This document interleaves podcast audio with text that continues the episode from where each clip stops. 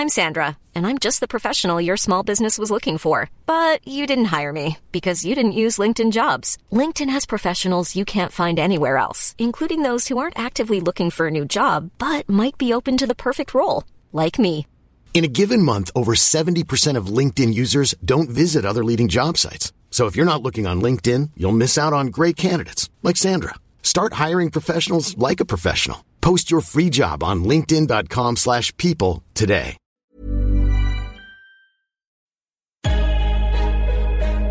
Defensively. And we get a stop going in the half. One, two, three. Attack, attack, attack.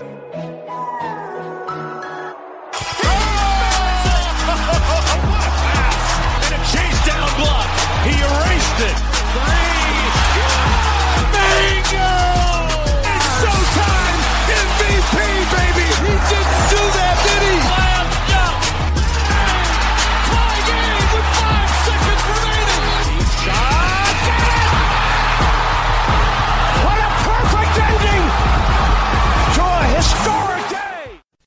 Salut à tous, bienvenue dans l'épisode numéro 78 du podcast Dunk Hebdo. Très heureux de vous retrouver.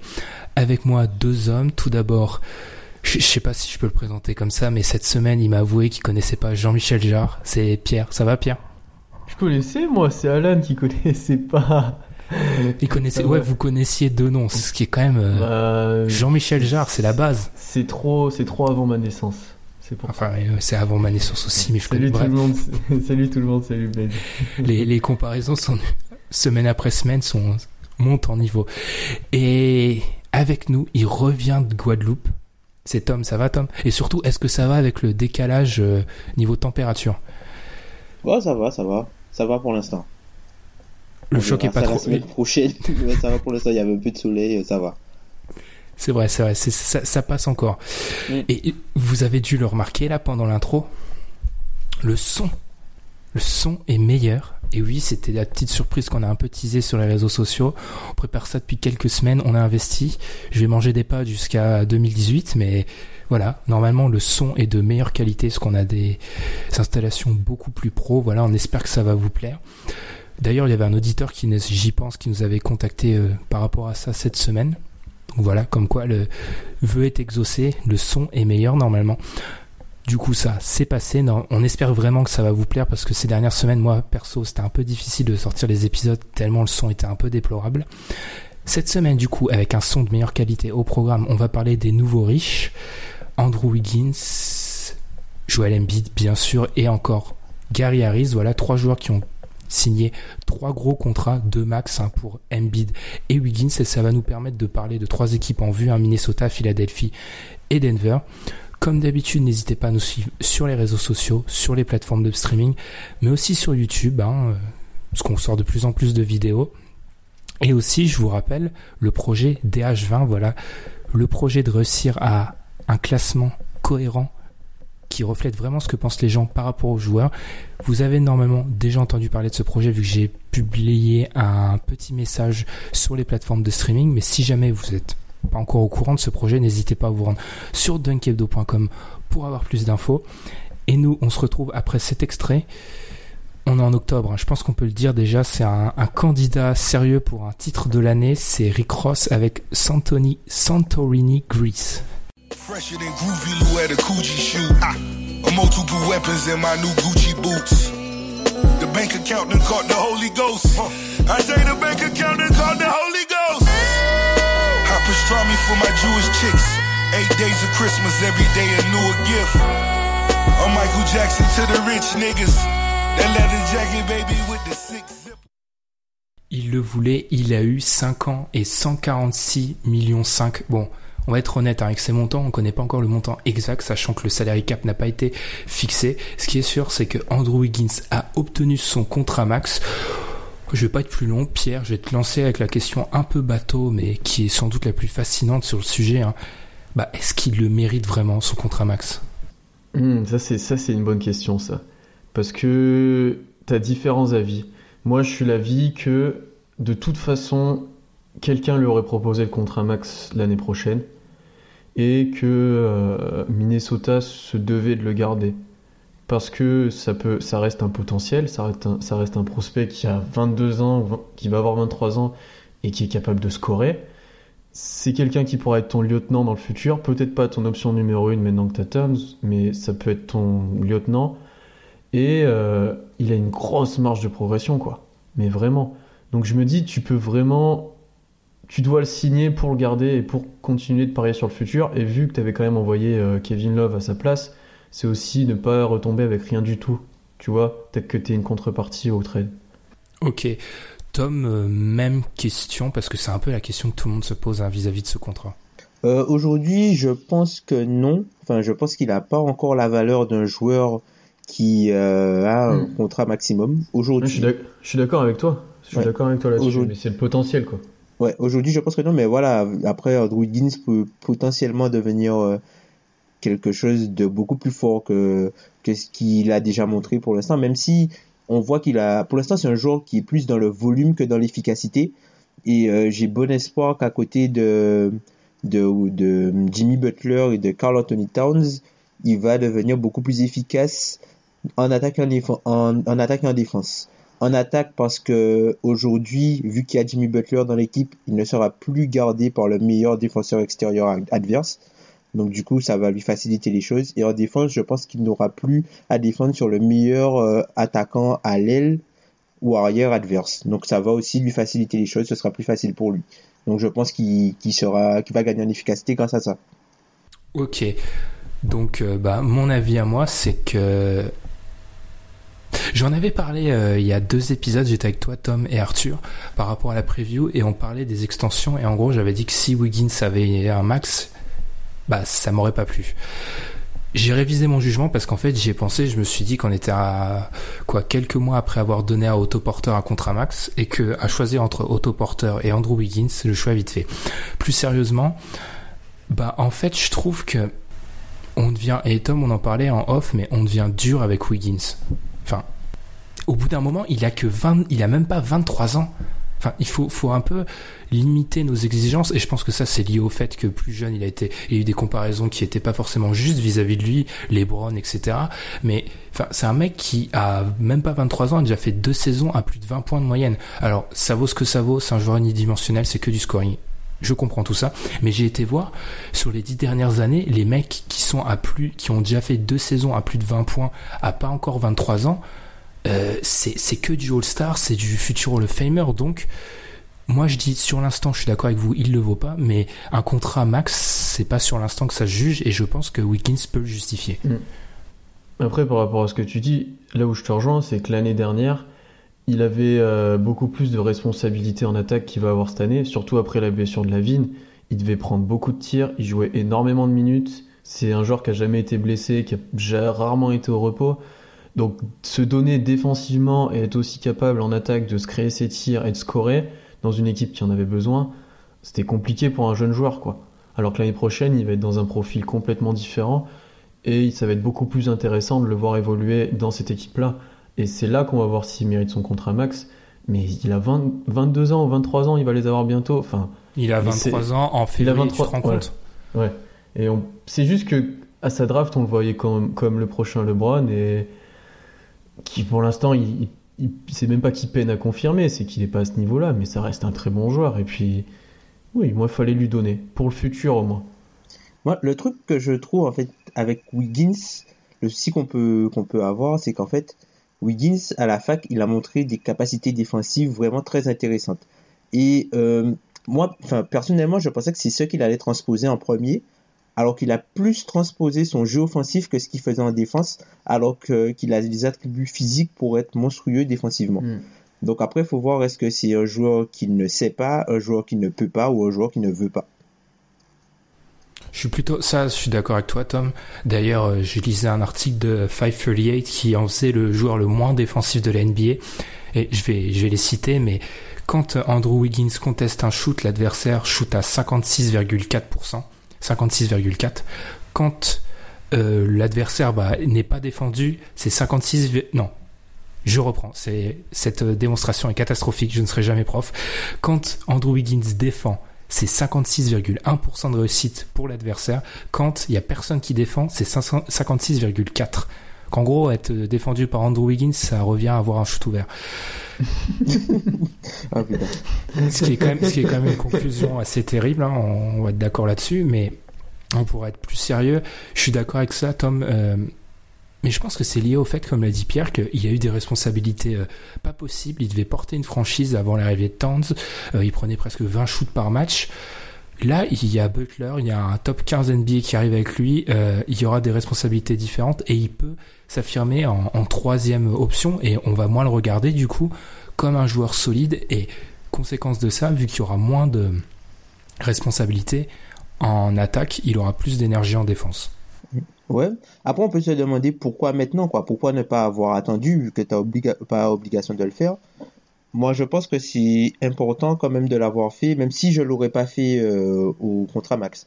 Mais je pense que c'est quelque chose d'important de l'avoir fait pour, euh, surtout dans le cadre d'une franchise comme Minnesota, de montrer que voilà, tu prends soin de tes gars, des joueurs que tu as draftés, de un, et que tu n'as pas peur de miser sur eux, même s'ils n'ont pas montré euh, qu'ils valaient autant. Quoi. Tu vois, tu prends, tu prends un risque sur tes joueurs, tes propres joueurs. Ensuite, je pense que là, il a eu 5 ans complets, il n'y a pas de player option, il n'y a pas de, il y a pas de team option, c'est 5 ans. Donc là, tu sais que tu as Andrew Higgins pour 5 ans. Donc si tu veux le transférer, ce sera plus facile parce qu'il a 50 contrats. Quoi. Si tu transfères Andrew Higgins, je sais pas moi, à la draft prochaine, l'équipe qui va le, recevoir va l'avoir pour 5 ans. Il n'y aura pas comme Kyrie la contrainte de oui, c'est 2 ans, après tu sais pas ce qu'il va faire. Et je trouve que ça, c'est peut-être intéressant dans le cadre de futurs transferts. Et vis-à-vis du, du, contrat aussi, ce que je veux rajouter, et ça va... Enfin, je vais aussi en parler pour Embiid et Harris, donc autant en parler maintenant, c'est que j'ai l'impression qu'on déshumanise Ouais, ça doit être un mot français sûrement. Le processus en fait, c'est mmh. qu'on dit ah euh, un tel, on peut le laisser aller à la free agency, etc. Oui, mais on sous-estime l'aspect humain. On va, on va y revenir avec Embiid, mais c'est un exemple souvent cité. Mais Gordon Hayward, je suis désolé, mais le fait que Utah ne l'ait pas prolongé et en fait l'a laissé aller sur le marché et s'est aligné ensuite, il a beau être resté à Utah de 1 ça l'a amené à Utah avec un contrat 3 plus 1 qui l'a permis de partir plus tôt. Et de 2, euh, alors c'est peut-être mon côté très rancunier, mais tu t'en souviens quand la franchise elle t'a pas forcément fait confiance jusqu'à te donner une prolongation. C'est aussi euh, un moyen de montrer ta confiance et je pense que le joueur dans sa relation avec la franchise il oublie pas ça. Enfin, ouais. faut... vas-y, vas-y Tom. Non, non, non, j'appuyais juste ce que tu disais, ouais, ouais. ouais bah, après, faut... t'as peut-être de l'autre côté aussi, t'as peut-être qu'il y a quelque chose derrière que, qui déplaît à la franchise. Tu vois, si tu lui donnes pas l'argent ou si tu, je sais pas, il y a peut-être un truc qui te plaît pas dans son comportement. Ah oui, oui, oui, exactement. Tu vois, mais ça par peut exemple, être les deux sens, quoi. Mais c'est une bonne. Si tu, si pour toi le joueur va faire partie de ton avenir, pour moi, c'est à aucun sens de le laisser aller à la free agency. Enfin, de un, ça, il y a des risques, et de deux, euh, tu peux te retrouver aussi dans une situation à la autoporteur qu'on cite, qui en plus d'avoir un contrat max à, à trade kicker, pour ceux qui connaissent pas, c'est-à-dire que son s'il est transféré, il y a son salaire, euh, il est augmenté de 15%, et enfin, il y a le, et il y a plein de mécanismes dans lesquels, un peu complexes dans lesquels je vais pas rentrer, mais le fait est que le contrat de autoporteur, il est pourri. Enfin, pour être, pour résumer. Hein. Donc, euh, déjà là, tu peux en plus maîtriser l'intégralité des, enfin, de, de, des détails du contrat. Donc pour moi, c'est une bonne signature. Enfin, une bonne signature. Il fallait le faire, Andrew Wiggins. Mm. D'ailleurs, euh, c'est une conclusion. D'ailleurs, on va être un peu isolé parce que pour écouter les Américains euh, à droite à gauche, euh, des personnes vraiment positives sur ce contrat, il n'y en a pas beaucoup. Bah, Après, c'est c'est. assez... Ouais, vas-y, vas-y, bien. C'est assez polarisant, moi j'ai trouvé. Je trouve qu'il y en a qui te disent oui, Très bonne utilisation de polarisant. Il y a, oui, il y en a qui fallait le faire, il y en a, il fallait le signer pour garder à Minnesota. C'est un, un, bon joueur, c'est un potentiel. Il y en a qui disent mais il va jamais exploser, ça sera jamais une superstar, donc ça sert à rien de lui donner le max. C'est vraiment l'image que tu as de lui en fait qui va dépendre du contrat, j'ai l'impression. Soit tu étais hypé dès le début, tu pensais que ça allait être LeBron James et tu te dis ben un, il a, il a raté. Soit tu te dis ben c'est quand même un bon joueur, c'est quand même un potentiel, donc il faut le signer. Ouais, bah, le truc c'est que, enfin, je pense que ce que les gens regardent, c'est qu'ils se disent qu'il y a de très faibles chances pour que Andrew Wiggins vale plus que le contrat qu'il a signé. Et je pense que c'est pour ça que c'est polarisant. Mm. C'est-à-dire que même si un jour il devient un joueur au max, il a déjà le max. Donc, en gros, en gros tu, tu, tu gagnes, enfin, tu gagnes pas de value, entre guillemets, dessus, tu vois, parce que c'est, il est déjà au contrat max.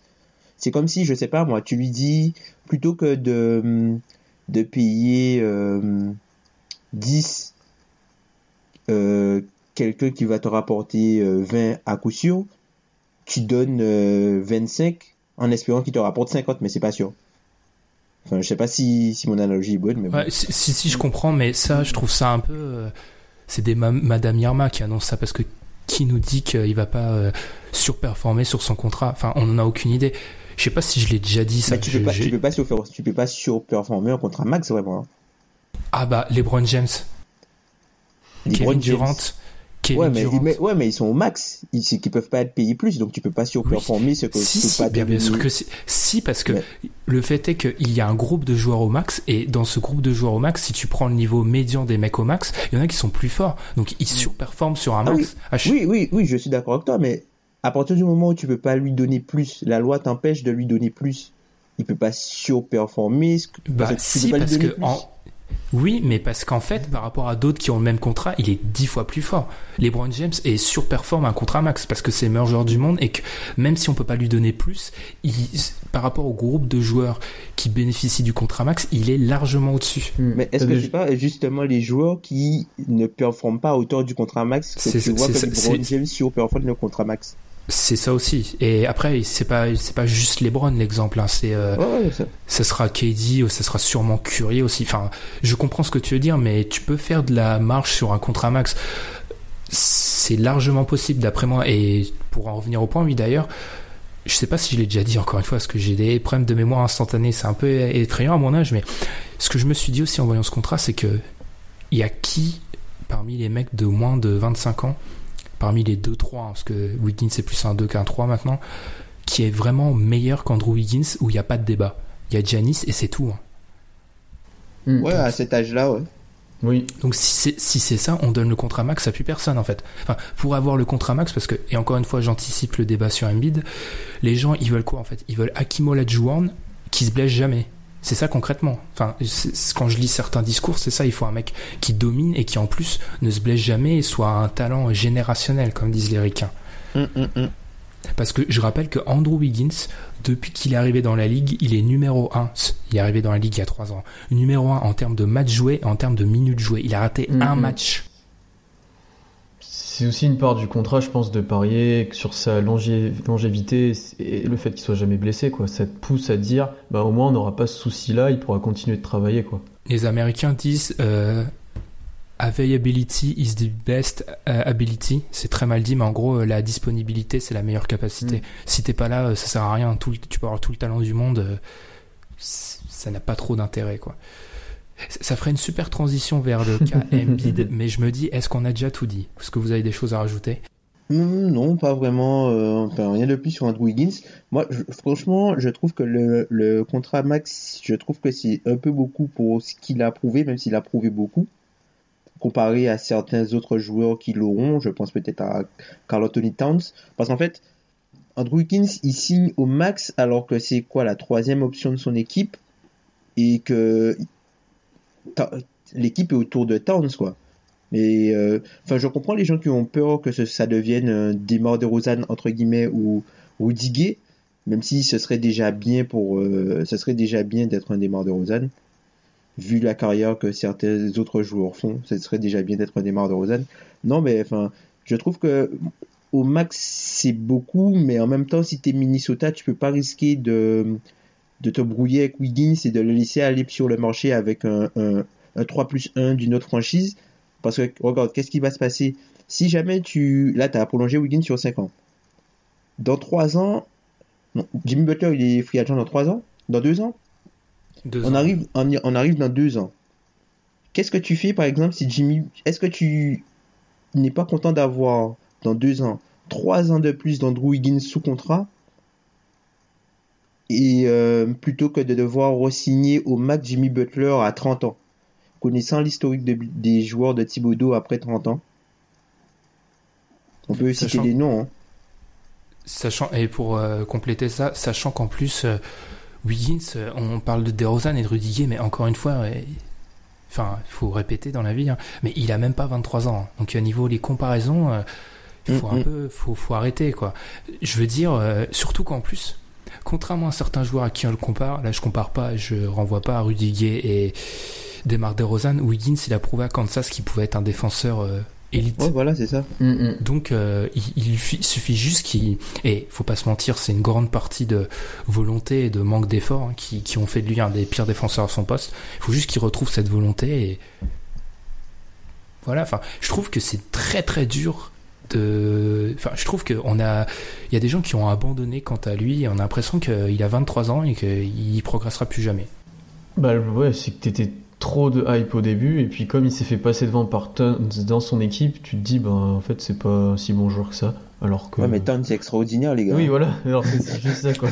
Et, qu'il a un jeu à l'ancienne qui plaît pas forcément quoi. C'est de l'ISO en mi-distance et Il pense que la pas. défense lui donne. Exactement. Mm. Sur ce, on va enchaîner hein, avec Joel Embiid. Alors là, on est obligé de commencer par les détails d'un contrat qui fait 35 pages hein, quand même. Ça qui est un petit, qui est quand même génial. Je Ce conseille serait aux gens qui clause- ce serait pas ton, ton contrat de mariage, Ben? Pro- probablement. Il, manque 10 bonnes pages à vue de nez, mais je pense que c'est- à peu près ça. Alors, en- franchement, ceux qui sont pas très dans les contrats, là, vous passez les allez 90 prochaines secondes et on se retrouve après.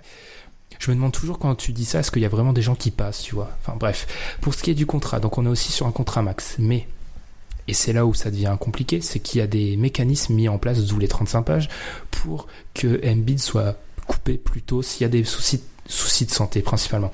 Alors ce contrat max, il prend effet en 2018-2019, la saison prochaine. Et les mécanismes pour le couper, ils prennent, enfin, ils, rentrent en, en compte à partir de 2019-2020. Sachant que la fin de son contrat c'est en 2022-2023. Alors comment il pourrait le couper pour économiser de l'argent? Pas tout l'argent mais économiser une bonne somme quand même. Il faudrait que dans les saisons par exemple, on dit, par exemple, je sais pas, saison 2020-2021, Embiid rate plus de 25 matchs ou joue moins de 1550 minutes sur la saison. Mais, et c'est là où ça devient complètement euh, lunaire, c'est seulement si il connaît une blessure à des endroits où il a déjà été blessé. Le dos et le pied, et les pieds. Pas les genoux? Pas les genoux. Ok. De ce que j'ai noté, hein. J'ai peut-être euh, pour. euh, Non, non, il y a pas les Ouais, genoux, il a pas les C'est ce il que, ce que j'avais vu, euh, ce que j'avais vu aussi, Ben. C'était les endroits où il avait déjà été blessé, donc. Et Parce qu'il a déjà blessé- été blessé au genou. Bah, Il a eu le ménisque, là. euh, Son dernier truc, c'est le ménisque, hein, Embiid. ouais, mais c'était pas genre une opération euh, euh, pour anticiper un problème plus que, tu vois ce que je veux dire? Ok. une- qu'une vraie blessure. Et, et en plus, il faut dire que ces mécanismes pour le couper sont caduques si Embiid joue plus de 1550 minutes, 3 saisons de suite ou 3 saisons sur 4. Et pour un peu pour mettre des mots sur tout ça, parce que 1550 minutes euh, c'est bien beau, mais moi ce que j'ai calculé c'est que si tu pars du principe qu'il joue 25 minutes par match, c'est ce qu'il a fait la saison dernière, c'est 66 matchs. C'est quand même pas mal. Hein. Bon, après ces explications qui honnêtement euh, ont saoulé un peu tout le monde, hein. Pierre, qui lui aussi a lu les 35 pages du contrat Non. de Jojo avec, avec minutie, quel est ton avis? Et surtout, j'ai lu, euh, alors je sais plus, j'ai lu ça sur quel site américain qui en faisait le contrat le plus risqué de l'ère moderne. Est-ce que tu es d'accord avec ça? C'est risqué, c'est sûr. Et heureusement que Philadelphie a pu euh, mettre des clauses dans le contrat. Je crois que Brook Lopez avait un peu le même type de contrat honnête, si j'ai bien lu. Mais euh, ouais, c'est super risqué, quoi. Donc Joel Embiid, concrètement, s'il est en forme, s'il il, est au niveau de l'année dernière, c'est un top 20. Tu vois, je fais un petit teasing pour ton classement. et euh, mais c'est juste qu'il est tout le temps blessé et que ça fait peur, quoi. Combien de matchs il va jouer, combien de minutes, est-ce qu'il va jouer les back-to-back, est-ce qu'il... Ça va être encore un calvaire pour le coach et pour l'effectif, quoi. Ça te permet pas d'avancer vraiment quand ton franchise player est pas tout le temps là, quoi. Et c'est assez compliqué. Mais j'espère vraiment qu'il va jouer, mais c'est tellement risqué. Tom, encore une fois, je vais te lancer sur la même question que Pierre. euh, Enfin, le risque et, et surtout ouais, quantifier ce risque en fait. Est-ce qu'on est vraiment et c'est vraiment une une phrase qui m'a marqué moi. Est-ce qu'on est sur le contrat le plus risqué de l'ère moderne? Euh, oui et non. Enfin, après, jouer Embiid, le truc, c'est que, comme je t'ai dit en off, vaut mieux que tu, tu prennes le risque de payer un gars qui a un niveau plafond, le niveau plafond d'Embiid en termes de talent, euh, c'est MVP, peut-être même Hall of Famer, je sais pas. Enfin, c'est ce qu'il a montré sur sa saison rookie. Je sais pas s'il y a un joueur qui n'est pas Hall of Famer qui a montré plus ou même quelque chose d'équivalent sur une Mm, mm, saison. C'est sûr. Donc ce qui, c'est un joueur qui est hyper dominant, c'est un joueur euh, entre guillemets générationnel sur ce qu'il a montré en termes d'impact. Donc vaut mieux que tu prennes un risque ultime sur ce gars-là, et on va y revenir Ben un peu à ta comparaison que sur un gars en céphalogramme plat comme autoporteur, tu vois. Et après je me, dis que de toute façon, Joel Embiid, Philly a bien fait de, le signer de, cette façon parce que si jamais il avait laissé partir sur euh, s'il était allé sur le, marché euh, la, à la restricted euh, free agency, je pense qu'il aurait eu une offre et il aurait été plus compliqué d'inclure toutes les clauses qu'ils ont inclus avec le contrat négocié. Parce que tu es obligé de matcher ce que l'autre que, ce que l'autre équipe a proposé. Donc ça aurait été plus compliqué pour eux de contrôler le risque de blessure.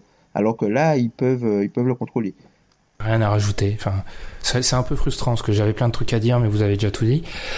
Euh, Au bout d'un moment, là encore une fois, je vais m'adresser à ce que je peux lire sur les réseaux sociaux. Les gens disent, oui, mais il aurait bien fallu une année de plus euh, de, données. euh. Oui, mais alors concrètement, à part si l'année aurait été catastrophique, euh, il joue pas un match ou génial, ça n'aurait rien changé vraiment à l'équation. Je veux dire que s'ils faisaient encore une saison à 30 matchs, on se retrouvait dans le même cas. Mm, mm, mm. Parce qu'en fait, il y a peu de doute. Tout le monde sait qu'il va être bon et qu'il va dominer. C'est juste combien de matchs il va jouer, quoi. Mais, c'est ça, en fait, la seule question, c'est est-ce qu'il peut faire euh, plus de 60 matchs?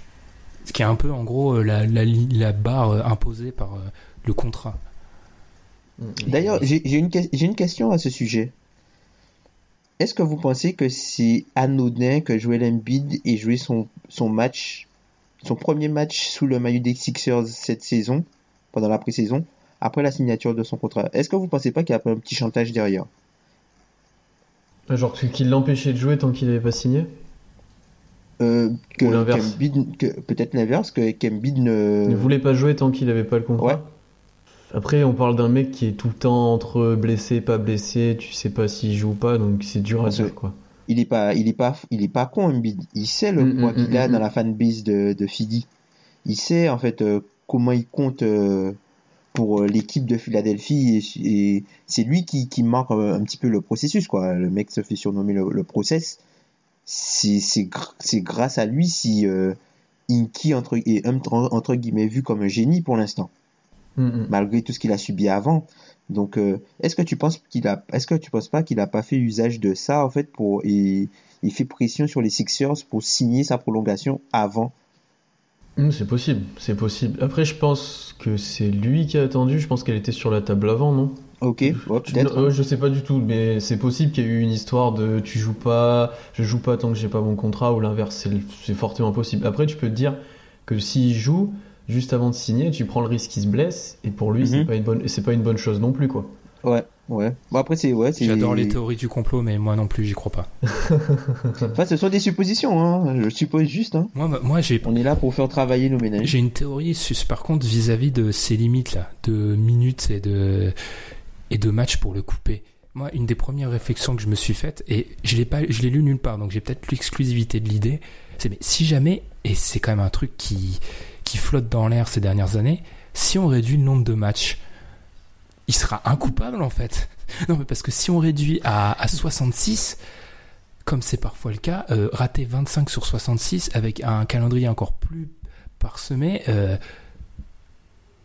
clairsemé d'ailleurs était le bon mot, c'était pas parsemé, bref, euh, ça sera chaud. C'était ma théorie Illuminati. Moi, je pense que ça se trouve les Sixers ou Joel Embiid, ils sont au courant qu'il y a peut-être des Mm. nouvelles euh, nouvelles règles et du coup, euh, Tu peux aussi te dire que le coach va le laisser sur banc et pas le faire jouer des matchs Oui, pour le par moins contre, le payer aussi. c'est ce que j'ai dû. C'est ça. Moi, moi j'ai vraiment du mal avec ces genres de mécanismes. C'est que ça pourrait nous amener dans des situations un peu cheloues euh, en fin de saison, quoi. Si Ben ouais, fin de saison, il lui reste euh, 100 minutes à jouer, il te reste 5 matchs, bah tu lui dis, ben tu joues pas tel match. tu- Ouais, voilà, c'est chaud quoi. T'imagines, ouais, s'il joue rien, enfin, c'est vraiment un peu compliqué. Pour ce qui est de l'impact, par contre, je suis d'accord avec vous, je veux dire, euh, enfin, le mec, euh, enfin, c'est- toutes les stats, il était incroyable. Son defensive rating de 99 quand il était sur le terrain, euh, contre, contre, au panier, il dé- contre lui, les, Les attaquants shootaient à 41%, c'est mieux Gobert, Whiteside, Gasol, Davis, Jordan. Enfin, au bout d'un moment, ce qu'il a fait, je suis d'accord avec Tom. hein. Ce qu'il a montré, c'est moi, moi perso, depuis que je regarde l'NBA, j'ai jamais vu un rookie. Alors c'était un rookie spécial, hein, mais j'ai jamais vu un rookie avec un tel niveau de jeu. Après, vu l'image qu'il donne sur les réseaux sociaux, vu sa personnalité, vu. Tout le monde l'aime, quoi, parce qu'il est juste trop drôle. Tu... Potentiellement, si ça suit sur le terrain et que Philly monte, continue de monter et devient un vrai prétendant, que ce soit au titre ou au playoff, il a, il a vraiment le potentiel pour aller vraiment haut dans la ligue, quoi. Non mais le mec, le mec était est borderline top 20 NBA euh, au bout de Mhm. 31 matchs. Je veux dire, au bout d'un moment, c'est n'importe quoi. Fait. Et pas, C'est genre, en plus, à la fac, il était blessé. J'ai vu un truc, genre, en gros, le gars a dû jouer euh, de la fac à la NBA, il a dû jouer genre 60 ou 50 matchs. Un truc comme ça. c'est Et incroyable. il a 6 ans de, et il a 6 ans de basket. Ouais, il a joué 51 matchs de moins Voilà. que Greg Oden au même moment. Et pour citer, et en parlant de ce- toutes ces histoires de process, etc., pour citer un journaliste que Tom aime bien, Chris Vernon, qui avait dit qu'en gros, il, il pensait que si Joel Embiid n'avait pas de compte Twitter, il aurait jamais eu de contrat max. Et ce qui, alors, a, a priori, t'écoutes, euh, tu t'intègres la phrase, ça te semble débile, et plus tu y réfléchis, moins c'est stupide comme idée. hein.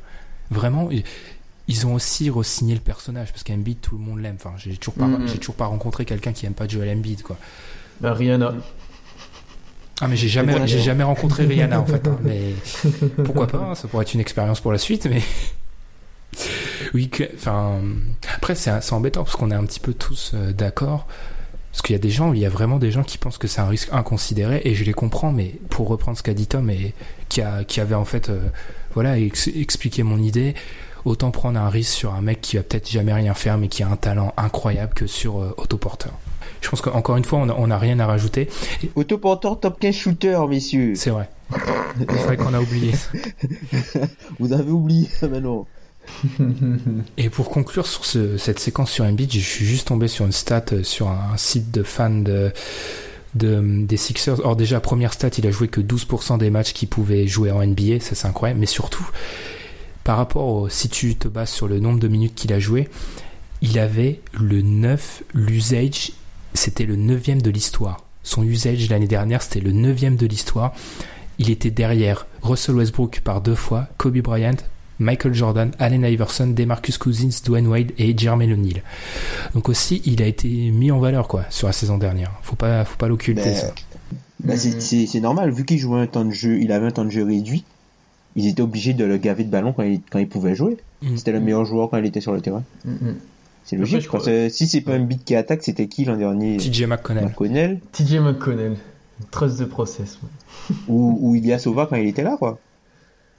Après, Tom, je crois que c'est toi l'année dernière qui avait dit que l'impact d'Embiid était aussi amplifié par le fait qu'il jouait peu de minutes, si je me souviens bien. Et Ouais. ce qui est aussi possible. Tu vois, qu'est-ce que s'il joue 35 minutes, est-ce qu'il va pouvoir mettre autant, que ce soit d'intensité et avoir autant d'impact? Ouais, il lui faudra un plus gros moteur.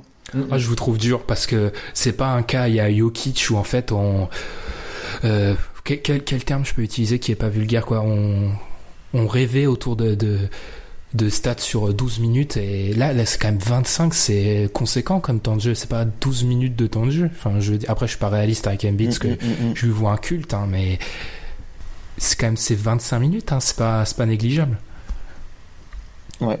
c'est sûr que c'est sûr que pour un pivot j'ai regardé du coup par rapport à ces questions de minutes ça m'a un peu j'ai fait quelques, minutes là-dessus et j'ai regardé par exemple Dwight qui était euh, encore une fois on va dire que je parle de Dwight mais euh, au sommet de sa forme qui était quand même un buffle hein, physiquement enfin on n'en a pas vu des 50 comme ça il tournait un truc genre 35-37 à son sommet. Donc euh, pour un big man euh, déjà euh, passer au-dessus Mm, de 30 oui, oui. c'est déjà énorme tu vois ensuite Embiid fait Andrew Wiggins fait on va enchaîner avec le troisième larron qui lui n'a pas eu un max c'est Gary Harris 84 millions sur 4 ans alors en réalité c'est plus 74 hein, sur 4 parce que pour la- l'autre dizaine, hein, c'est une question de bonus. Ce qui me permet de passer un petit message pour les agents NBA, propriétaires NBA, etc. Vous allez arrêter de me faire des contrats à la NFL avec des clauses qui demandent d'avoir fait HEC pour les comprendre parce que ça va plus être possible en fait. Parce que, enfin là, les clauses à la Embiid, j'en peux plus.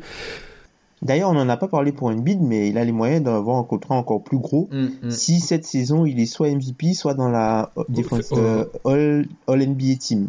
la, la first All NBA team. Ouais, il aurait un, su- un ma- alors euh, pour être euh, pour expliquer en fait, Le super il aurait max. super max, c'est-à-dire que là il a 25% du salary cap. Si il remplit ça, il aura 30% du salary cap, ce qui est quand même une sacrée hausse. Et, c'est ce que je lisais encore sur des forums de fans de Philly. Limite, c'est un bon problème à avoir parce que s'il est MVP ou first euh, NBA team, c'est qu'il aura fait une saison de malade mental. Et il a moyen d'être euh, force NBA team vu que maintenant euh, il y a toujours le, truc de pivot. Si si Philly fait une meilleure saison que Mini ou enfin je vois pas quel pivot Je pense pas que Mark Gasol sera first team. Anthony Davis il peut plus être first team parce qu'il y a des Marcus Cousins maintenant dans son équipe. Sinon ce sera Rudy Gobert mais Rudy Gobert le Jazz s'est affaibli. Et euh, le troisième pivot c'était qui DeAndre Jordan. Il y a de la place hein. Il faut, c'est juste avec Embiid, ça sera l'histoire de sa carrière, mais c'est une question de, de santé, hein, tout simplement. Quant à Gary Harris, bah, je vais commencer avec toi, Tom. Alors là, c'est une analyse financière. hein. On, critique un peu les gens qui font ça, mais c'est quand même intéressant de, jeter un œil là-dessus. Avec ce contrat de Gary Harris, du coup, le, les Nuggets sont un peu bloqués avec euh, une ossature autour de Millsap. Plumlee, qui lui a un gros contrat, un empêche, et qui fait une pré-saison euh, assez bonne, hein, ce qui est assez étrange, et Jokic qui sera probablement re-signé, hein, prolongé l'année prochaine. Est-ce que ce corps Millsap, Jokic, Charitz, pour les 2-3 prochaines années, vu les re-signatures, c'est pas un petit peu handicapant pour les, le potentiel de, de Denver? Bah le truc c'est que je sais pas s'ils auraient pu avoir mieux que ça. Hmm. Euh, Enfin moi Gary Harris j'aime beaucoup le joueur. On va dire que c'est un Gary Harris c'est un gars comme un- entre guillemets euh, ils aiment dire ça aux États-Unis c'est euh, un analytics darling si tu veux c'est euh, le gars qui qui check beaucoup de de, cases sans pour autant faire beaucoup parler de lui dans la ligue un, peu comme Chris Middleton. Si tu veux, moi, je le vois un peu comme un, un futur Avery Bradley, mais en plus offensif et moins fort défensivement. Donc c'est, je pense pas que c'est aujourd'hui le meilleur. Ça peut être un, un bon, un très très bon troisième joueur dans une équipe qui gagne énormément de matchs, genre 60 matchs. Mais je pense que c'est un, un titulaire plus que correct. Ah, ah mince, j'ai mal compris l'idée. Je te laisse continuer. J'ai compris l'inverse. Ok. j'ai compris l'inverse. Non, non, c'est c'est un titulaire plus que correct et euh, non, je, enfin, moi je trouve pas le contrat euh, si euh, si mauvais que ça. Je pense que c'est un joueur qui est très intéressant. C'est un, un, un joueur entre guillemets plug and play, c'est-à-dire que c'est un joueur qui peut s'adapter à énormément de systèmes de jeu. Il est un petit peu petit pour défendre sur les ailiers, mais bon, il, il peut se débrouiller sur les meneurs, donc il, il défend deux postes, il peut jouer sans ballon. Il est excellent sur tout ce qui est cut. Il, Mhm. il a un bon QI basket et il a été échangé par les Bulls. ce qui est une, ce qui est une gage de, ce qui est un gage de qualité hein, ces dernières années quand Doug McDermott quand t'es échangé. avec Nurkic. Euh, ton avis, ton avis, Pierre, sur Gary Harris, qui est, euh, ma question de base, je précise, c'était pas pour tacler Gary Harris, c'est plutôt sur le fait que Denver est une équipe qui a du potentiel jeune, mais qui, euh, en fait, et c'est le, c'est un peu la plaie pour toutes les équipes jeunes avec du potentiel, c'est que, bah, ils ont dû signer Mhm. du monde, quoi. Non, moi j'aime bien son contrat, je pense qu'il le mérite. Je pense que le prix est correct pour les deux camps, on va dire. Et en fait, le problème de Denver, c'est qu'ils n'ont pas de sous parce qu'ils ont déjà trop de joueurs qui ont signé assez cher. Tu vois, Millsap est quand même assez cher, t'as signé Plumlee assez cher aussi. Donc à force, tu vas avoir moins de place, c'est sûr. Mais en soi, Gary Harris, il mérite son contrat. Je rejoins complètement Tom sur le joueur, en fait. C'est c'est un, un joueur qui avait le neuvième usage de son équipe l'année dernière. Donc le gars n'a même pas besoin du ballon, il joue sans ballon, il met des tirs, comme les cuts, comme tu dit Tom. Donc c'est vraiment intéressant dans cette équipe-là où tu as des grands qui font des passes, que ce soit Jokic, Plumlee voire Millsap. Donc il est parfait pour cette équipe-là, tu t'assures un titulaire dans le futur. Et euh, ça reste ton meilleur défenseur dans une très très mauvaise défense. Donc euh, bon, faut peut-être le garder, mais c'est à voir si c'est vraiment un bon défenseur. Justement, merci, j'allais, j'allais jumper sur ça. Euh, Est-ce que c'est vraiment un bon défenseur ou est-ce que c'est le niveau, est-ce que c'est le niveau euh, catastrophique de ses coéquipiers qui en font de lui un bon défenseur? Parce que, comme l'a dit Tom, euh, il est en difficulté contre les mecs longs. Euh, dès que, enfin, c'est, moi, j'ai encore, décidément, on fait que parler de lui, mais moi, pour moi, c'est un peu le autoporteur du poste 2. C'est-à-dire que je compare pas le, les attributs, mais un peu euh, le type de joueur. C'est-à-dire que il est, c'est un excellentissime shooter. Gary Harris, il a presque 47% catch and shoot.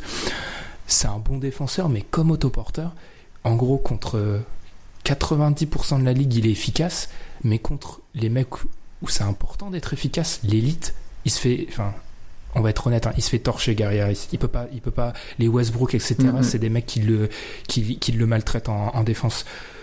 Donc en fait, est-ce que c'est pas un peu un 3 and D euh, super free, mais D un, D minus quoi? C'est le D moins. Je trouve que défensivement, il m'a pas apporté des gages qui me permettent de dire qu'il est dans la même catégorie qu'un Middleton en fait.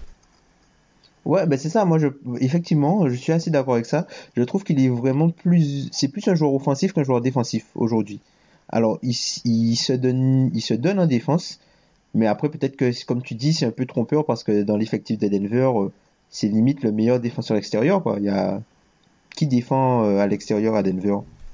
Après, il peut peut-être avoir l'effet inverse, je te laisserai continuer, mais peut-être que c'est un bon défenseur et que c'est tellement médiocre à côté de lui qu'on n'a pas, on prend pas conscience. On pas ouais, Je pense que, mais globalement, je pense que c'est très dur de le juger euh, dans la pire défense de la NBA, quoi.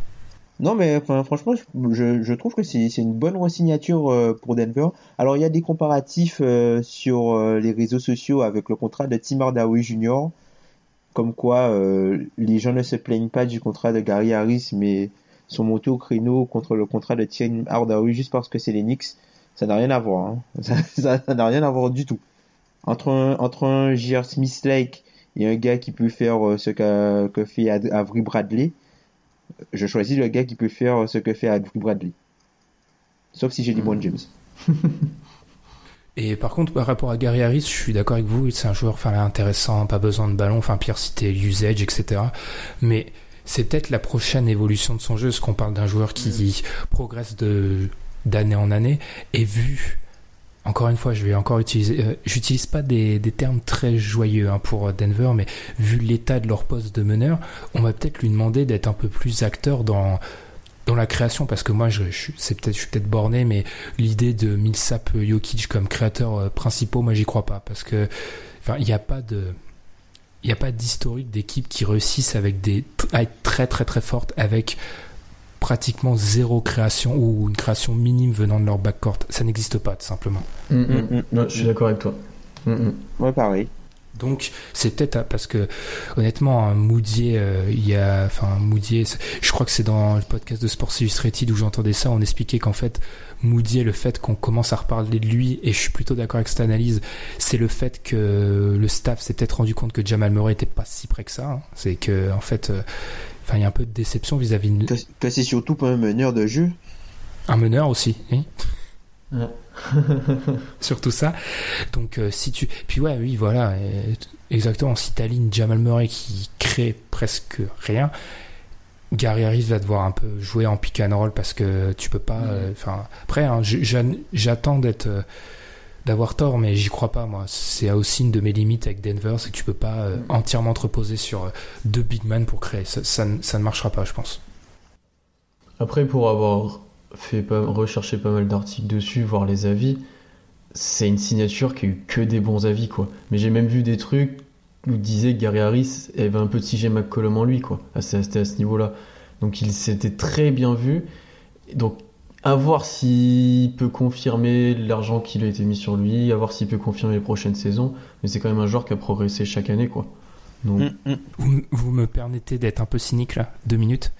Parce que selon moi, en fait, ce qui fait que le contrat de Gary Harris est bien vu, c'est que avant cette saison et la hype plus ou moins justifiée qui se crée autour de Denver, bah en fait, l'intérêt autour de Denver, il était un petit peu plat hein, auprès des fans NBA, ce qui fait que les gens qui s'intéressaient à Denver, c'était plutôt des fans et des fans qui étaient attirés par le côté, comme l'a dit Tom, analytique darling de Gary Harris. Et surtout par le fait que Gary Harris, c'est un joueur que tu peux difficilement ne pas aimer parce qu'en fait, enfin, il fait rien pour ne pas se faire aimer, tu vois. Donc, euh, je pense qu'en fait, euh, souvent, quand vis-à-vis des contrats, on juge aussi sur la, la tête du bonhomme, ce qui fait peut-être qu'on est peut-être un peu trop positif, nous, avec Embiid. C'est aussi peut-être une limite à tout ça. Mais c'est pour ça que je pense que Gary Harris, comme tu l'as dit, Pierre, personne ne critique. C'est parce qu'en fait, euh, personne veut critiquer Gary Harris. Ouais, le truc, c'est qu'en fait, à Gary Harris, c'est le, le type de joueur qui fait rien de mauvais et qui est excellent euh, dans tout ce qui est shoot. Donc, euh, pour euh, tout ce qui est analytique, ça passe très très bien. Exactement. Et alors qu'après 74 sur 4 ans, vu qu'il y a des bonus dont on connaît pas encore exactement. D'ailleurs, c'est très long. hein. On connaît toujours pas exactement les détails sur ces bonus. Ça va pour un mec qui, qui a un gros shooter, il n'y a pas trop de soucis. hein. Mais moi, c'est plutôt cet aspect-là. euh, Peut-être qu'il se bloque un peu euh, sur l'avenir, mais après se bloquer avec euh, Jokic, Harris, euh. Span. Ouais, voilà, ça passe. Est-ce que c'est ça? Est-ce que c'est vraiment un crime d'être une bonne équipe dans une équipe où il y a des, des équipes très très bonnes? Non, non. Et Gary Harris. Après, Gary Harris, encore une fois, c'est ça. Et, et je vais bientôt conclure hein, parce que là, on explose le timing. C'est aussi ce que je, voulais dire par rapport au fait aux gens qui expliquaient qu'il fallait attendre et aller sur le marché. Euh, là, là, il y avait peut-être un, un bénéfice à ça, c'est de le payer moins cher parce qu'on l'a déjà dit, les équipes n'auront pas, auront pas d'argent l'été prochain. Mais je pense qu'au point de vue de la relation avec le joueur, ça aurait été vraiment euh, pas un move intéressant. Mm. Donc ils ont bien fait de leur signer, je pense. Rien à rajouter sur Gary Harris? Donc en fait, euh, la conclusion de cette séquence, c'est qu'on Wiggins, ça passe, mais on attend de voir. Embiid, ça passe, mais on attend de voir. Et Harris, ça passe. Mais on attend de voir quand même s'il peut, euh, si l'équipe peut devenir euh, bonne en défense et s'il peut lui devenir un défenseur élite. Ok, bah, c'est sûr que s'il devient élite en défense, ce dont je doute un poil, hein, pour être honnête, là le contrat, ça sera, ça sera une super affaire, quoi. clairement. Enjoying my life, chilling when you was in your feeling. She wanted me winning, and you discovered too many problems. There's too many hotties for me to sit for too many hours. It's no logic. Back then they didn't want me, now they be stressed out. Valuable lesson learned to all the women who missed out. A little too grown to be in church with your breasts out. Move my new hoe across the street from my ex house. Petty. Got my eye on it like Fetty. The same C'est l'overtime, vous avez écouté Joe Moses avec Ty Dolla Sign On My Bumper. Euh, L'overtime, on va revenir surtout sur nos previews. Pourquoi? Parce que ça va être un peu l'occasion bah, l'occasion de un de parler des previews parce que premièrement elles sont complètes hein. on a vraiment tous les trophées MV MVP MIP même si personne n'en a rien à faire du MIP on va être honnête Euh, on a Who même cares? Who Who cares? cares? Ouais, c'est ce que j'ai mis moi. Franchement, c'est un trophée qui n'a aucun intérêt pour moi. Bref, de deux parce que c'est une occasion de vous moquer de nous et c'est quand même, je trouve intéressant de se moquer de nous. Et de trois parce que j'ai fait une infographie que je trouve pas mal et ça m'a pris du temps. Donc, on espère que vous allez prendre un peu de temps pour lire nos previews et on, est sûr que certains d'entre vous l'ont déjà fait. Mais ce qu'on va faire par rapport à pour cet overtime, par rapport à ces previews, c'est surtout donner deux choix. Un choix qu'on pense qu'on va regretter dans un an parce qu'on va se tromper, hein, et un choix qui va nous faire passer pour un génie dans un an. Je vais commencer, moi, le choix qui va me faire un peu... que je vais regretter dans un an, c'est les Bucks, parce que j'ai peur que s'il arrive la moindre chose à Janis... D'ailleurs, j'ai donné une stat sur Andrew Wiggins, euh, le joueur qui a le plus joué en minutes et en matchs sur les trois dernières années. Vous savez qui est deuxième? Janis. Donc, il commence à avoir pas mal de kilométrage, Giannis, on lui en demande beaucoup. S'il lui arrive le moindre pépin, euh, les Bucks, c'est un peu le désert, ça joue la loterie, donc moi j'ai peur que les Bucks viennent nous décevoir. Pierre, ton avis ou- aussi, il est pas au niveau de l'an dernier. Exactement, ouais. Mais rien qu'une petite baisse de niveau, et cette équipe, euh, Mm. elle est dans de grands, de grands problèmes, oui. Oui, c'est vrai, j'aurais dû préciser la baisse de niveau aussi, qui est p- C'est possible. moins probable. C'est moins Ouais, moins probable, mais franchement, euh, je trouve qu'on voit un peu trop beau les Bucks actuellement. Pierre, euh, qu'est-ce qui va J'en suis sûr qu'on va nous parler d'un choix vis-à-vis de Russell Westbrook, mais vas-y. Bah oui, c'est mes choix de MVP et de meilleur scoreur j'ai pas choisi Russell Westbrook et ça, je suis pas bien. Douter de Russell Westbrook, c'est jamais bon. Donc j'espère qu'il nous ramènera un trophée cette année, une petite bague, ça serait cool. Et Ouais, sinon, non, c'est le seul, mon- c'est le seul qui ramènera pas. hein, mais vas-y. Sinon, c'est mon classement euh, de fin de playoff à l'ouest qui me fait un peu peur, notamment les Pélicans. Je me dis s'il y a 2-3 blessures ou si ça pète avec le coach, ce qui est fort probable. euh, Ce serait une bonne chose. oui, mais ça peut, ça peut vite, vite descendre et ouais, je peux être ridicule comme l'année dernière avec New York en playoff quoi. Je- je- je-. L'année dernière, j'avais mis New York en playoff en 8, je, Je, crois je- bien. je suis retombé sur nos classements de l'année dernière. euh, Je me, on se moque souvent de moi pour Blake Griffin MVP, mais limite MVP Blake Griffin, c'est un des trucs les moins ridicules que j'ai vu. hein, parce que il y a quand même des perles dans le classement de l'année dernière. Parce que non, mais Moi, j'ai Miami, en York 4, très- j'ai Miami en 14 en dernier. hein. Ouais, il y avait du Chicago en deux aussi, donc. euh, hein. Jérém, qu'on salue. Tom, qu'est-ce que tu vas regretter dans un an? Et encore une fois, si tu me réponds autre chose que le Magic en neuf, je, je sais pas, je mets le, le, la prochaine pause dans le prochain épisode, ça sera le, le tube de Tony Parker parce que c'est pas possible. Eh ben, Ben, T'es mon premier love. Balance, balance, balance, balance toi, Ben. Parce que ce que je regrette, c'est même pas, euh, c'est pas le Orlando, c'est d'avoir mis Memphis hors playoff en tant que fan et que, en tant que personne qui suit vraiment de près la franchise, parce que je pense que l'équipe a un niveau plafond meilleur, mais comme elle a un plancher plus bas, je pense que ça risque euh, d'être ricrac et que surtout que j'ai vu Chandler Parsons euh, sur la pré-saison, il devrait normalement sortir du banc. Bon, on n'a pas encore les infos officielles, mais je pense qu'il devrait sortir du banc. Mais euh, enfin, je suis pas encouragé parce qu'on va commencer la saison avec euh, Winselden et, euh, James Ennis euh, en titulaire sur les postes 2 et 3. C'est correct pour des rotations, mais pour des joueurs titulaires pour une équipe qui vise les playoffs, je trouve que c'est trop léger. Attends, mais tu startes pas Tyreek et Mike Lemore? Non, non, non, non, non, non. Ah non. Ok. Ok. Ouais, globalement, tout le monde a un peu. Ça doit faire mal quand même pour une franchise comme Memphis de voir que tout le monde est un peu négatif sur leur cas. Ah, mais on a l'habitude. Hein. Ouais. Ça fait, de- ça fait très longtemps qu'on doit plus faire les playoffs. C'est vrai que c'est un peu, c'est un peu le constat tous les ans, mais là, je pense que c'est peut-être l'année de trop, même si, euh, encore une fois, on l'a dit et je suis d'accord avec toi, leur niveau, euh, il suffit que les Pelicans soient moins beaux que ce qu'on peut l'imaginer. Euh, Ou que Portland, ou les Clippers. que ou, Portland. Que Portland, je sais pas ce qui m'est arrivé, moi, mais je suis. Je pense que Lillard va faire une saison de fou. C'est d'ailleurs une de mes prédictions folles. Et pourtant, j'ai. En grande partie parce que je crois que son supporting cast est défaillant, mais je sais pas pourquoi je les ai mis au-dessus de Denver. Je pense que ça, je vais le regretter aussi. Par contre, maintenant, on va parler des choix bah, qui vont nous faire passer pour des génies. Et j'avoue que ça, ça, ça, ça, vra- ça sera vraiment matière à se moquer de nous dans un an parce que de 1, on a déjà une prédiction et en plus, on l'affirme. Ce qui fait que Mm. si c'est faux, mais alors là, euh, là, ce sera le pompon. Je vais commencer, je vais me jeter à l'eau. Moi, je pense que je vais passer un génie pour, avec le jazz en 12. C'est très bas, mais je l'ai dit, euh, je renvoie au podcast. euh, je crois que j'étais avec euh, Tom et Arthur, oui, vis-à-vis du, du calendrier du jazz qui est terrible et il n'y a pas assez d'attaques, tout simplement. Et le Magic aussi, j'ai mis le Magic très bas à l'est et c'est le Magic, donc ils vont me donner raison comme tous les ans.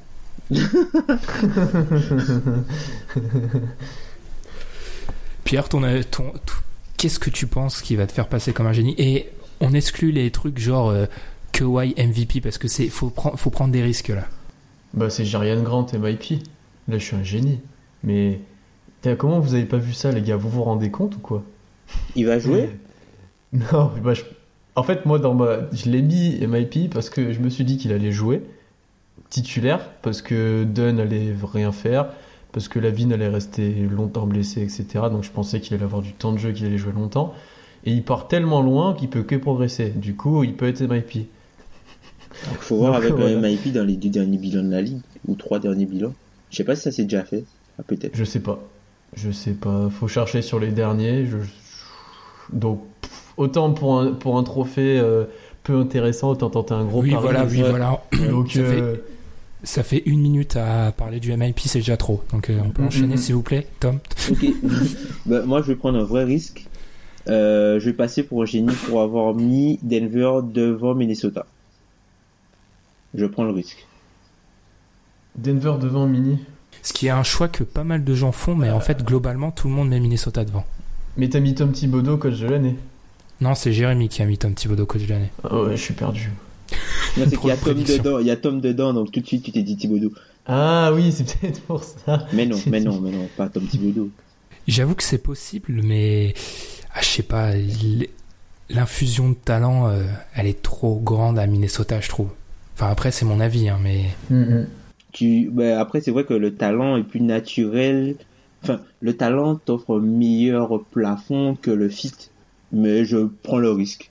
Potentiellement, je pense que de, de nous trois, t'es celui qui aura il y a plus de chances que ça se déroule parce que Jarian, euh, Grant, euh, MIP, Josh, ça, en fait, ça m'intéresse pas assez pour que je me force à essayer de réfléchir sur cette possibilité. Ensuite, le Magic et le Jazz. non, mais c'est- franchement. euh, et quant au Magic et au Jazz, je les vois très bas, mais je pense qu'on est en 2017 et l'attaque règne et Après, en, en saison régulière, tu vois. Après, tu vois, le Jazz, c'est compliqué parce qu'ils auront une bonne défense, mais moi, je crains que leur défense nuit. Enfin, que, que le niveau de la, de la défense ne sera pas si bon que ça. Enfin, Mm. aussi, aussi parfait qu'espéré à cause du fait que l'attaque soit mauvaise. Ouais. Ouais, mais Vu qu'ils vont attaquer mal, ils vont subir beaucoup de transitions. euh, Enfin, Puis leur calendrier, et puis le leur calendrier en division. décembre, la division, tout ça, ça va, ça va être difficile. Et puis, je ne crois pas, euh, je ne crois pas en un Rodney Hood à 20 points de moyenne pendant 80 matchs cette saison. Mm, mm, mm. Après, moi, c'est pour ça que j'avais pensé à Joey, Jones, Joey Johnson en sixième homme de l'année, parce que je me dis qu'il va avoir beaucoup de ballons et que c'est un des seuls qui peut scorer. Donc Pierre, déjà, tu me parles du MIP, après tu me parles du sixième homme de l'année. C'est c'est quoi la suite Enfin, Ouais, Le franchement, All-Star Game, la va. suite, c'est le All-Star Le Game. All-Star Game. c'est ça, oh là là là. Ah là là, c'est terrible. Non, mais clairement, par rapport à Utah, je suis d'accord. Enfin, Mm. c'est- une belle équipe d'Euroleague. C'est une très belle équipe d'Euroleague. Tom a dit, euh, je crois pas à Rodney Hood à 20 points pendant 80 matchs. Moi, je crois pas tout simplement à Rodney Hood pendant 80 matchs. C'est sans doute ça le problème. En fait. Aussi. Et enfin, pour finir, alors là, on, s'excuse un peu parce qu'on a une question d'un auditeur qui date de il y a des semaines et il y a des semaines, mais en fait, Anthony nous l'a envoyé euh, avant les previews et du coup, bah, vu qu'on faisait les previews et que les previews nous prenaient l'intégralité du podcast, on n'a pas pu y répondre. Donc je cite Hello la merci encore pour votre super boulot. C'est gentil et on apprécie à chaque fois. Dès qu'on a des compliments, on apprécie ça. Enfin, franchement, euh, les 1% de haters par rapport à tout ce qu'on nous dit comme compliments, ça nous ta- atteint pas vraiment, pour être honnête. Toujours un plaisir de vous écouter chaque semaine. J'aurais, j'aurais souhaité vous proposer un sujet de fin de podcast. C'est plus un avis personnel qu'un vrai travail de chroniqueur, mais j'aurais aimé qu'en fin de podcast, vous énonciez vos all-team NBA, all-time, hein, et all-team NBA actuel. On dirait, je pense qu'on est tous d'accord pour dire que moi, perso, j'ai pas de all-time parce qu'en fait, euh, enfin, j'ai, du mal à avoir euh, vraiment un, Mm. je sais pas, une fascination pour un joueur que j'ai pas connu, exception pour Magic Johnson, à qui je vois un culte. Et Tom, je pense qu'il faut que tu coupes le son, mais j'ai toujours dit, j'ai pas vu jouer Jordan, mais si j'avais l'occasion de voir jouer un joueur, je prendrais jamais, je prends pas Jordan, mais je prends Magic Johnson. Parce que Magic Johnson, ça me fascine, cette espèce de, de grand meneur, je trouve ça exceptionnel. Voilà, ça, donc peut être- ça peut se comprendre en soi. tu vois, enfin, Je sais pas comment. j'ai une idée dans la tête, mais je sais pas. Je pense que ça va choquer la façon dont je vais le dire, mais dans la façon dont il joue, je le trouve plus unique que Jordan, tu vois. Hum, hum, hum. Tom, tu as le, tu as le droit de, de, de- Non, ça de s'entend. me- hein. de- Ça de s'entend. hein. m'étrangler virtuellement. hein, Non, non, ça s'entend. hein. Je, je pense qu'on est tous d'accord pour dire qu'en fait, par rapport au all-time, on n'a pas vraiment de, de, de préférence, quoi. C'est plutôt, ce sera plutôt un top 5 de nos joueurs préférés, euh, tout simple. Tout, sim- tout simplement. Ouais. Ouais, des joueurs actifs, ouais. Ouais. Ouais, exactement. Bah, pff, vous voulez faire comment Un par un ou cinq d'un coup? Allez, cinq d'un Ouais, coup, ça me paraît plus coup, logique. Tu donnes le 5. Vas-y. Oui, vas-y, Pierre, je te laisse commencer. Alors moi, au poste de meneur, euh, je savais pas, je savais pas trop. J'ai hésité. Non, Russell Westbrook. C'est au poste 2 que j'ai le plus hésité, je pense. Mais j'ai pris Bradley Bill. Après, en 3 et 4, j'ai LeBron et Paul George. Je suis obligé de mettre Paul George, sachant qu'il est dans ma franchise maintenant. Et, et, et en poste 5, Jojo. Jojo Embiid. Ce qui fait un 5 plutôt correct. Ah bah, ah bah c'est plus que correct. Euh, Tom, du coup. Ah, Tom, Ah ben moi, il n'y a, pas- y a pas beaucoup de soucis. Y a- Ouais. je- je- Tom, je pense que par contre, si t'avais eu l'occasion de faire un all-time, t'aurais forcément mis Brandon Roy, quoi. Ouais, ouais, ouais, ouais. Un deux. Ac- Avec les quatre autres. Bah vas-y, je te laisse enchaîner. Bon, il n'y a pas beaucoup de suspense. Hein. euh, Mike Conley, Tony Allen. Suspense, suspense, suspense. Chris Middleton. Ah, je, je voyais trop le Daniel, moi. non, non. Et euh, Zach Randolph et euh, Marc Gasol.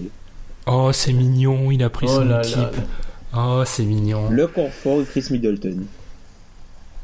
Chris, Middle- Chris Middleton, c'est Tom. Tom, a- Tom, faut, faut savoir que quotidiennement, Tom nous nous crée une hype Chris Middleton. Je ne vends on- nous- aucune action de la hype Chris Middleton, je tiens à le préciser. Je garde toute Oui, la hype pour moi. Tu, tu les vends pas, mais tu les as, les actions. Voilà. En fait, il nous, il nous les brandit, tu vois, les actions, genre, je les ai. Et euh, bah moi alors, euh, par contre moi en fait je suis en train de me dire que j'ai fait un petit truc, c'est que j'ai pris des joueurs actuels mais dans des formes passées, tu vois. C'est un petit peu un... Je sais pas si ça compte vraiment en fait. Bref. Genre tu, genre tu préfères Sangoku, mais pas en Super Saiyan, quoi. Attends, là, pas c'est une, référen- c'est une référence va- que t'as pas, ça. si c'est une référence que j'ai, mais on va... là je pense que si je commence à dire vraiment ce que je pense sur cette référence, les gens vont quitter le podcast. Donc je me tais. Euh, moi bah forcément en meneur, alors là déjà les gens vont se dire mais il est schizophrène, mais non.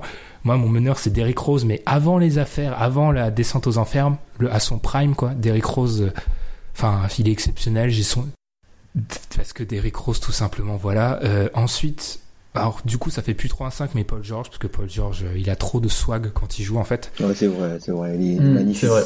Il est magnifique, Paul George. C'est incroyable. Ensuite, euh, Michael Kidd Gilchrist, ça a toujours été un de mes chouchous parce que son histoire est magnifique et j'adore le joueur, sa mentalité, etc. Ensuite, shoot. les- son shoot aussi. Euh, ensuite, LeBron, et c'est pas tellement parce que les... j'adore LeBron, c'est juste que non mais on a de la chance de voir LeBron James jouer. Je suis obligé de l'inclure dans mes Mm. joueurs préférés parce que le mec c'est un mutant et je vais regretter, enfin on va regretter quand il va partir. Je suis obligé de l'inclure et en et en pivot bah Dwight forcément. Mais vraiment LeBron, c'est vraiment l'idée de c'est pas forcément le joueur que je, je préfère le plus, mais on a la chance de voir jouer un des meilleurs joueurs de l'histoire. T'es obligé de l'adorer LeBron. Ben, y a- c'est quand même un des joueurs qui est le plus mal aimé. Peut-être moins depuis qu'il est plus à Miami, mais il y a une sacrée, Ouais, euh, une sacrée hate autour de LeBron. Hein. Moi, au début, j'avais beaucoup de mal avec LeBron. hein. Franchement, au début, j'avais beaucoup de mal avec LeBron et puis euh, j'ai appris à connaître le basket et c'est passé. Et puis, J'ai appris. tu l'as puis tu l'as vu jouer, puis tu t'es dit, ah bon, bah. Non mais Parce qu'en fait. LeBron, au début, il était vraiment réduit qu'à une bête physique, un mec qui dunkait, qui sautait, machin. C'est vrai. Alors que c'est vrai. c'est vraiment pas du tout ça, quoi. Ça, c'est limite la cerise sur le gâteau. Alors oui, c'est un athlète all-time, mais même dans un corps euh, moyen, quoi, LeBron James, c'est juste un joueur exceptionnel, quoi. Vu Et c'est pour ça, basket. Du coup, moi, je pense que en fait, je, je me suis auto-psychanalysé et je, j'ai vu une espèce de tendance parce que j'ai fait aussi des mentions, tu vois, des joueurs qui auraient pu être dans mon 5. Et dans mes mentions, j'ai Giannis et Ben Simmons. J'ai quand même LeBron, Giannis, Ben Simmons, Magic Johnson. Je pense que je suis un petit peu fasciné par les grands qui peuvent mener, Mm. tu vois. Les Mm, point mm, forward, ça me... Il y a un profil que t'aimes bien. T'as pas mis Maurice Dio, c'est bizarre. C'est vrai, j'ai pas mis Maurice Là, il est Dio, pas mais-. Ah oui, c'est vrai. Mais tu vois, mais vraiment, euh, enfin voilà, c'est ma, c'est ma petite, euh, ma petite faiblesse. Mais et les, et les mecs à la draft qui se présentent, qui savent pas shooter, mais qui savent tout faire et qui en fait n'arriveront jamais à shooter. Hashtag Stan, Stan Johnson, Rondé Hollis Jefferson, Ronde Hollis Jefferson et tous les mecs que j'adore, alors que Oji Anunoby. OG, Anunoby, mais c'est très simple. tu as un hein. problème avec ça, toi. T'as un problème avec ça. Ah vraiment Non mais moi, Stan Johnson, euh, au moment de la draft, euh, je, j'affirmais haut et fort que c'était le deuxième meilleur joueur de la draft. Hein. Hum, hum. Avec le Mm. recul, je suis ridicule, mais j'assume quoi. A Josh Jackson aussi, tiens. Josh Jackson. Bon, le problème c'est que Josh Jackson, il a des affaires hors terrain et ça, c'est C'est plus compliqué. c'est un petit peu compliqué. Moi, sur le Enfin, banc, voilà. sur mon banc, moi, j'ai j'ai Joe Johnson. Ah, t'aimes Un bien sixième, Johnson à ce ouais, un sixième homme, ouais, j'ai j'ai- Easy Joe, ouais, j'ai toujours aimé. J'ai toujours aimé ce gars-là, moi. ISO Joe. ISO Joe. Easy Joe, ISO Joe. euh. Moi, j'ai bien aimé, euh, j'ai toujours bien aimé ce gars-là. C'est dingue que tout le monde. Par contre, c'est un truc de fou, c'est que tout le monde aime. Je pense, à part les fans d'Indiana, enfin Paul George, il fait l'unan- l'unanimité quoi auprès de nous quoi. C'est intéressant ça. Mm. Non, mais il est magnifique, Paul George. euh. Quand tu le vois jouer, là, tu vois, il, il dégage, euh, il dégage euh, un truc, un truc élégant, en même temps, enfin. Il... La prestance. Ouais, voilà, tu vois, il est. C'est le bon mot. Il ouais. est classe, voilà, il est classe, Paul George, euh, sur le terrain. Et ça met un petit peu de beauté dans le jeu d'Oklahoma City. Les attaques se font de plus en plus Bon, venant, venant de Memphis, de toute façon, qu'est-ce que veux-tu? Je veux- Et je sais pas vous, mais pour conclure, mais moi, c'est peut-être euh, un, un miroir de mon caractère, mais j'ai eu énormément de mal à le faire en fait. C'est que j'ai l'impression, c'est peut-être parce qu'on suit la NBA de trop près, mais enfin, j'ai énormément de, mal à identifier euh, cinq joueurs que je préfère à, Mm. à la masse quoi. Je préfère Mm, mm. Dwight, euh, j'ai une attirance c'est sûr. Euh, MKG aussi, il y a un truc, enfin c'est un joueur que je suis de près. Mais ensuite, euh, enfin Paul George je l'aime bien, tu vois, mais c'est pas non plus, c'est pas comparable vis-à-vis de Dwight ou MKG. Je m'attendais à que tu mettes Batum, tu vois. Par contre. Ouais, j'adore Batum. Ouais, décidément, super- super- ouais, mais il est super beau à voir jouer aussi. Il est super beau à voir jouer aussi, Batum. Ouais, ouais, ouais. Ouais, Kemba aussi, j'aime bien, tu vois. Ouais. Chris Paul aussi, j'aime bien. Mais- après, c'est ouais. vraiment euh, terme, les joueurs euh, favoris. Enfin, ben, moi, je, je suis tout de suite biaisé, quoi, parce que je me réveille la nuit pour voir ces mecs-là. Et je me suis demandé ça justement. Et allez, le timing, hein, on va un petit peu l'exploser. Est-ce que, enfin, moi, vu que je suis fan de personne à part de, des Hornets pendant mon CDD, est-ce que Kyle Kuzma, non? Et Kyle Kuzma qui est Hall of Famer, je précise. First ballot. Eh, Devant First ballot direct. Devant. C'est-à-dire que dès qu'il il prend sa retraite maintenant, on l'introduit au Hall of Fame cette année parce que c'est Kyle Kuzma. Enfin voilà. Est-ce que ça, ça joue pour vous le fait de d'apprécier un joueur par rapport à ce qu'il vous a fait? Enfin, genre, est-ce que Pierre, tu peux imaginer mettre dans cette liste euh, KD dans 10 ans? Ouais, mais si tu veux, normalement, KD devrait y être. S'il était à Oklahoma City, il y était sans problème. C'était le. Quel Je le rancunier. prenais en même temps que Russell Westbrook, quoi. Mais. Ouais, je vois. Parce que Quel moi, je me suis vraiment demandé.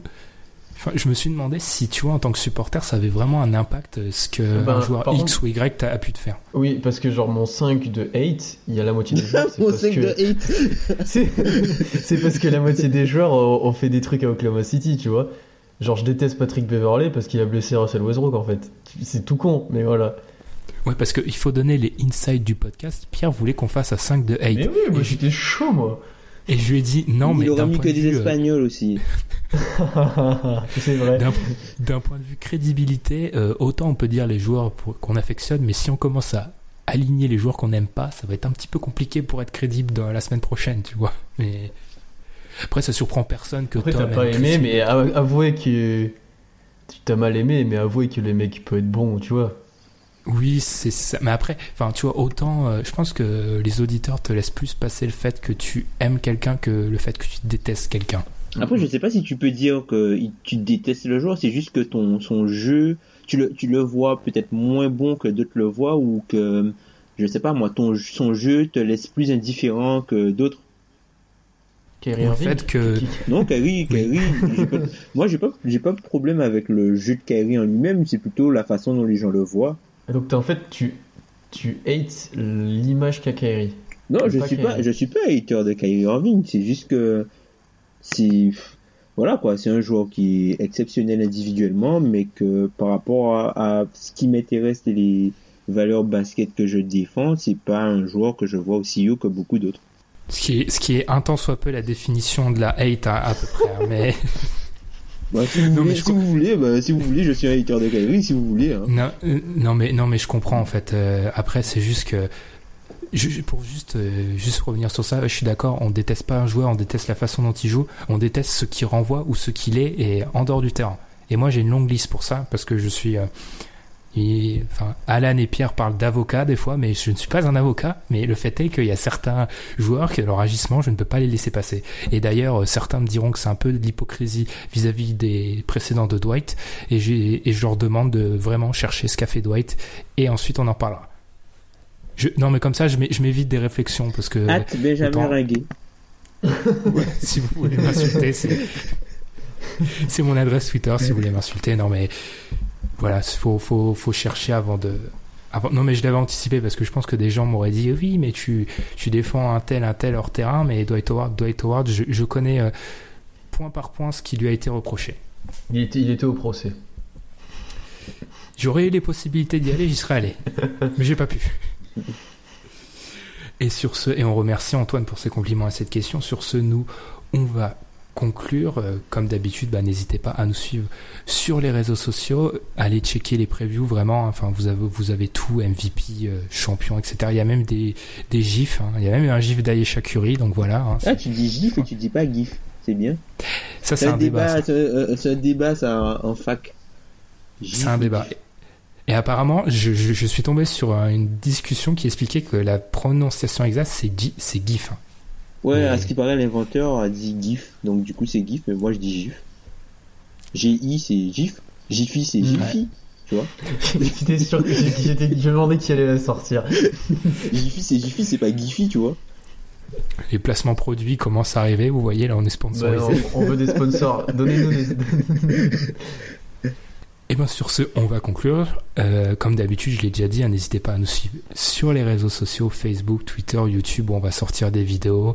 Checker le projet DH20 pour avoir enfin un classement cohérent pour les 20 meilleurs joueurs de la ligue. Et voilà notre preview sur le site. Nous, on vous retrouve la semaine prochaine. La saison aura démarré. Enfin, hein, Marie l'occasion Carole. pour Mm. l'occasion pour Kyle Kuzma de prouver que c'est en plus d'être un Hall of Famer de Summer League, Hall of Famer de pré-saison, c'est un Hall of Famer de saison régulière. hein. Faut- Comme ça, il aura tous les Après, euh, accomplissements. moi je préfère la hype Cal Kuzma que la hype Lonzo, donc euh, je dis rien. Oui, enfin, Quel hype Lonzo Ball? Il n'y a pas de hype Lonzo Ball. Bah, la hype Lavar Ball, c'est pas. C'est la VAR, Non, hein, c'est- les mecs. Hein. Ouais, il c'est porte son nom. hein. c'est une détestation, la VAR, hein, qui, est, qui est un peu universelle. Et sur ce, hein, parce que là, il faut que je conclue, parce que là, il n'y a plus de sérieux du tout. La VAR Teacher. Ball. Il n'y a plus de sérieux. Nous, on se retrouve la semaine prochaine. Salut. Salut.